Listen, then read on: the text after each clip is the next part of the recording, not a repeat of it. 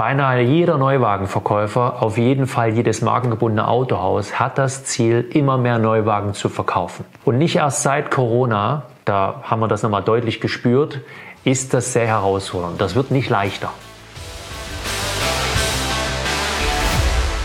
Hallo und herzlich willkommen im Sales Quality Podcast, dem Podcast für erfolgshungrige Autoverkäufer. Ich bin Frank und hier bekommst du von mir jeden Montag und jeden Freitag wertvolle Praxistipps für deinen Verkaufserfolg. Ich wünsche dir nun viel Spaß und wertvolle Erkenntnisse. Jetzt geht's los.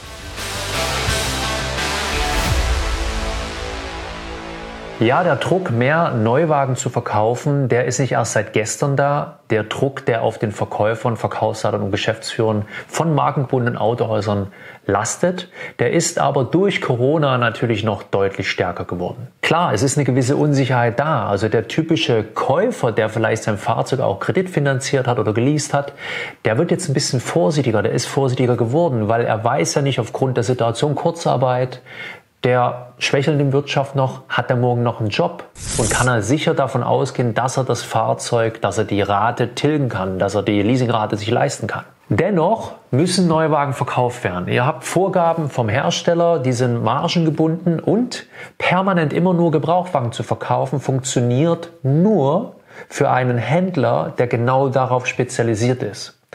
Und gerade in den letzten Monaten werdet ihr festgestellt haben, dass Gebrauchwagen sich ganz gut verkaufen lassen, aber irgendwann ist der Markt halt mal abgegrast. Und wenn du da nicht gute Kontakte hast, gute Zukaufsquellen, weil du eben darauf spezialisiert bist, dann fällst du in ein Loch in ein Umsatzloch. Das ist also etwas, was ihr als Unternehmen, aber auch als Verkäufer, wenn ihr auf Provision arbeitet, natürlich nicht gebrauchen könnt. Möchte ich mit euch darüber sprechen, mit dir darüber sprechen, wie du nicht nur es schaffst, einen Gebrauchwageninteressenten auf Neuwagen zu bringen, also den Kunden ganz bewusst zu steuern und dadurch mehr Neuwagen zu verkaufen, also ihn quasi zu verführen. Und warum das sinnvoll für dich als Verkäufer ist, mehr Neuwagen zu verkaufen. Den einen Baustein habe ich ja gerade schon genannt, aber du brauchst dann noch eine ganz andere Motivation, außer dass dein Chef von dir dir das verlangt. Ja, du brauchst eine eigene Motivation. Darüber möchte ich gleich mit dir sprechen.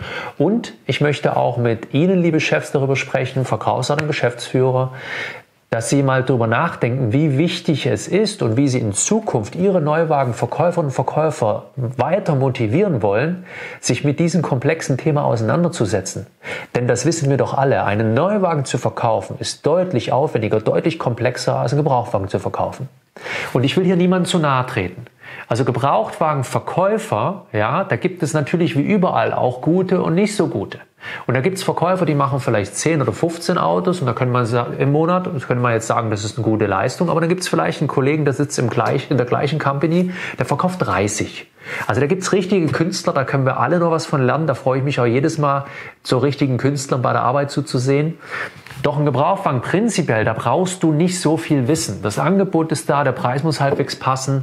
Dann gehst du in die Bedarfsermittlung rein. Das machen die guten Verkäufer, die nicht so guten, die zeigen halt das Auto und dann bestimmt der Preis und dann verkaufen sie es ja, oder verschenken es. Aber ein Neuwagenverkäufer, der muss die Verkaufsprogramme kennen, der muss, die, muss sich mit den Ausstattungslinien und mit den Lieferzeiten auskennen und, und, und. Und das ist sehr, sehr viel. Und wenn jetzt ein, ein Neuwagenverkäufer das Risiko eingeht und einen Gebrauchwageninteressenten auf das Thema Neuwagen anspricht, dann ist das ja eine Extrameile, die er geht. Und die muss attraktiv sein. Und ich habe vor einiger Zeit ein Video dazu gemacht, das war auch wieder so ein Ritt auf der Rasierklinge, dass die Verkäufer, ich glaube, das hieß, äh, ich blende es mal hier ein, wir verlinken es mal, dass die, wie sie sich die Taschen voll machen mit den Provisionen im Bereich Leasing. Das ist doch Fakt. Ja, wenn ein, ein Verkäufer oder prinzipiell ein Mensch einen schwierigeren Weg gehen soll und dafür weniger hat, dann wirkt das auf Dauer nicht attraktiv. Und so brechen natürlich auch immer mehr kompetente Verkäufer weg. Und das ist schon der erste Punkt, warum du als Neuwagenverkäufer mehr Neuwagen verkaufen solltest. Wenn du das gut machst, bist du quasi fast nicht ersetzbar. Du bist nicht so leicht austauschbar. Ein Gebrauchwagenverkäufer, nochmal, ich will hier nicht despektierlich sein, ist eher mal austauschbar als ein guter Neuwagenverkäufer, der seine Kunden im Griff hat, der sein Geschäft im Griff hat.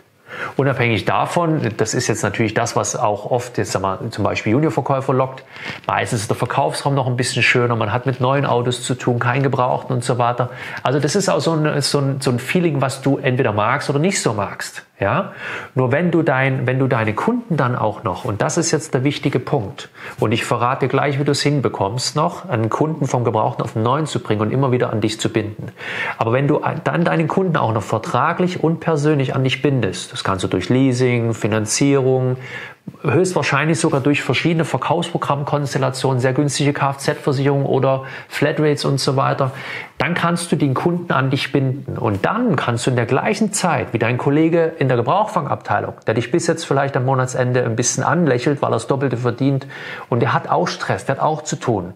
Aber er muss weniger Hirnschmalz reinsetzen pro Kunde. Ja, da musst du schon mehr liefern. Wenn du das alles hast, verkaufst du in der Zwischenzeit, also auf die Jahre gesehen, deutlich mehr Autos als dein Gebrauchtwagenkollege, weil er hat keine Bindung. Das ist ein Kunde, der übers Internet kommt, der vielleicht Cash kauft, einmal eine Provision, das war's. Vielleicht noch eine, Drittfinan äh, eine Finanzierung über eine Drittbank, einmal eine dicke Provision, der Kunde finanziert 96 Monate.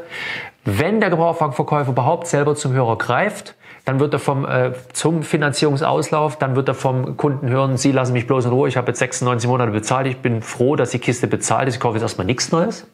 Also so kannst du nicht schnell wieder neue Autos verkaufen.